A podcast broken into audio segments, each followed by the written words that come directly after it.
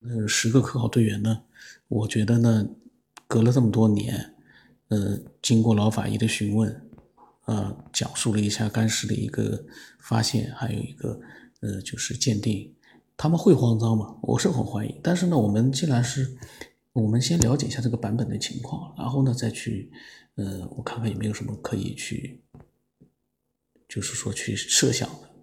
因为什么呢？我刚才也讲了，我上期也讲了，有的时候一个真实的一个东西，不同的人表述之后，你也可以找到漏洞的。就它很真实的一件事，经过不同的人表述呢，会出现一些小漏洞。所以呢，不是说有漏洞就假的，这个是我的一个想法。我不知道是不是很多人能理解我的想法啊？那么，根据那十个人的陈述呢？老法医呢得知彭加木他生前患有两种癌症，身体虚弱，脾气坏，为人固执，跟队员的相处也不好。那个时候呢，科考队的补给已经不够了。彭加木呢执意要深入，继续的深入罗布泊，这个就等于说把大家带入一个死亡的境地。所以科考队队的队员认为啊，你是患了绝症了，活不下去了。可是这么多队员呢？嗯，他们还有活路，犯不着跟他一块去寻死。这个呢，我觉得军队的纪律，呃，科包括科考队的一个纪律啊，嗯，其实每个人都是经过精心的一个挑选，都有要求的。他们并不像是一些嗯心态比较普通的一些人呢，动不动就是呃非理性的一些呃想法和行为。大家反正就去议会吧，因为，呃，这个是一个随机的献丑，没有任何的准备。然后呢，这样的一件事，说句实话，这个内容我也是，呃，一边去讲，一边自己呢，慢慢的才做一个思索。那么，当时呢，科考队是想跟军队去求援的，但是彭加木说呢，如果用直升机运水的话呢，太贵了，直升机的飞行一小时要花两千多块。当时的价格啊，这已经算很贵了，两千多块。现在更贵。他说，从附近的驻军基地飞到那边呢，来回要好几个小时，运一趟水就要花费国家上万元资金。嗯，然后彭加木觉得呢，我们能不能自力更生，就近去找水？这个也说不通啊。彭加木，你说他虽然是得了癌症啊，但是得了癌症，他对生命也是重视的。他也不是说得了癌症他就不怕死了。当时的情况是没有水活不下去，你自己找水的话，很可能会造成一个人员的伤亡。作为队长来说，每一个人活着那可能是最重要的。他他这样子，因为当时如果说比如说有五天的水，那我们再等等没关系。第二天就没水了，那一般来说，我觉得，那么可是呢，就是罗布泊的水比鬼还要飘忽不定。就今天这个井。水井有水，明天可能就干掉了，所以呢，他们就按照那个图，呃，地图上面的那个标记呢，都没有找到水井。然后其中一个搞水文地质的队员分析，那一片地方不可能有水，所以科考队呢，就在这个时候陷入了绝境。在那样的环境当中呢，人性往往是会受到考验的，人和人的关系会变得很微妙。彭加木因为脾气不好，跟队员经常吵架。他不要命的冒险行为早已导致他跟队员积怨很深了。呃，就在一九八零年的六月十六号，也就是彭加木失踪的前一天，科考队呢在宿营地西面一百米的地方发现了彭加木。当时他全身是血，人已经死了。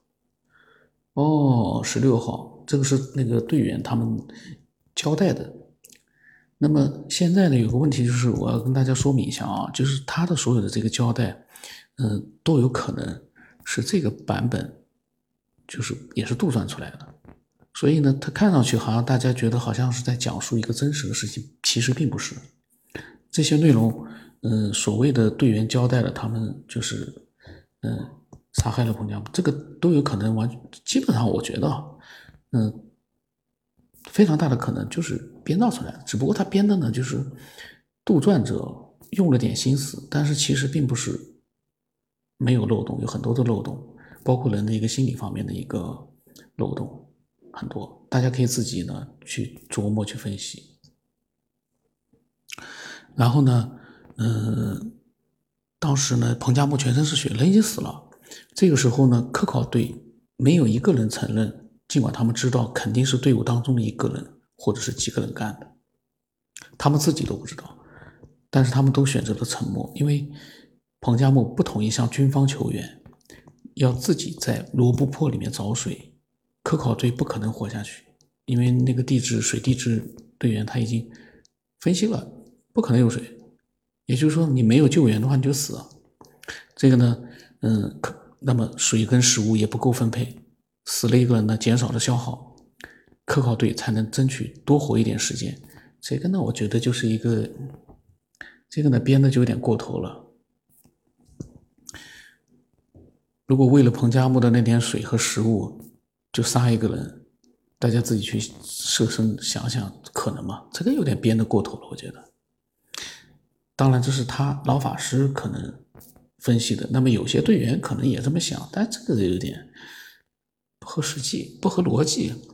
那么呢，这件事发生之后呢，科考队挣扎了一个晚上，最后决定呢。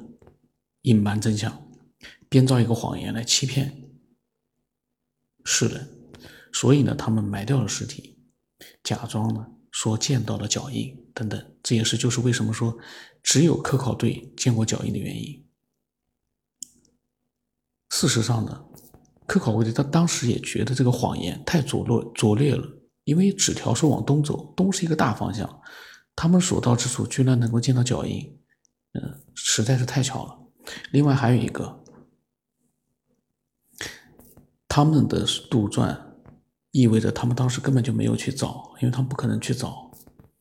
嗯，那么脚印是他们描述出来的，但是后来军队来了之后，那个时候既然脚印都存在那么长时间，那么他们去寻找的车印啊，啊，他们也不可能，他们汽油也没有多少了，所以这里面细节上面有很多值得注意的地方，他们不可能。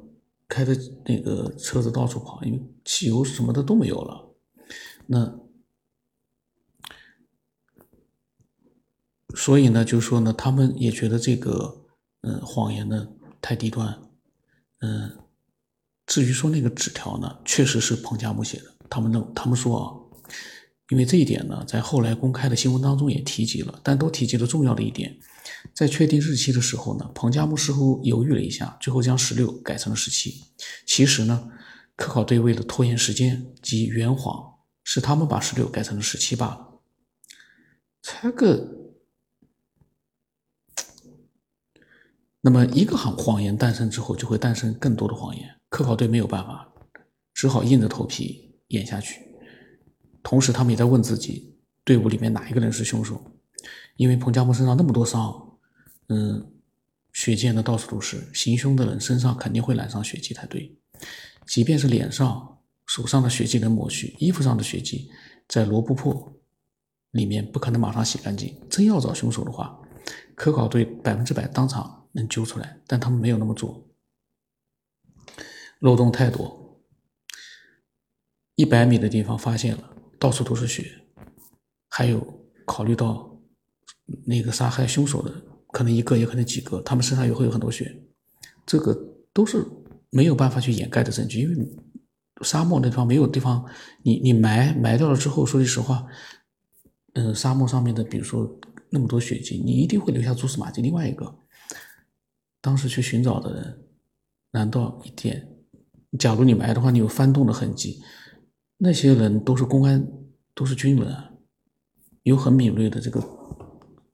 触觉应该会发现的，所以呢，这个里面漏洞还是比较多。那我们下期我们再讲啊。去更远的地方，见更亮的光。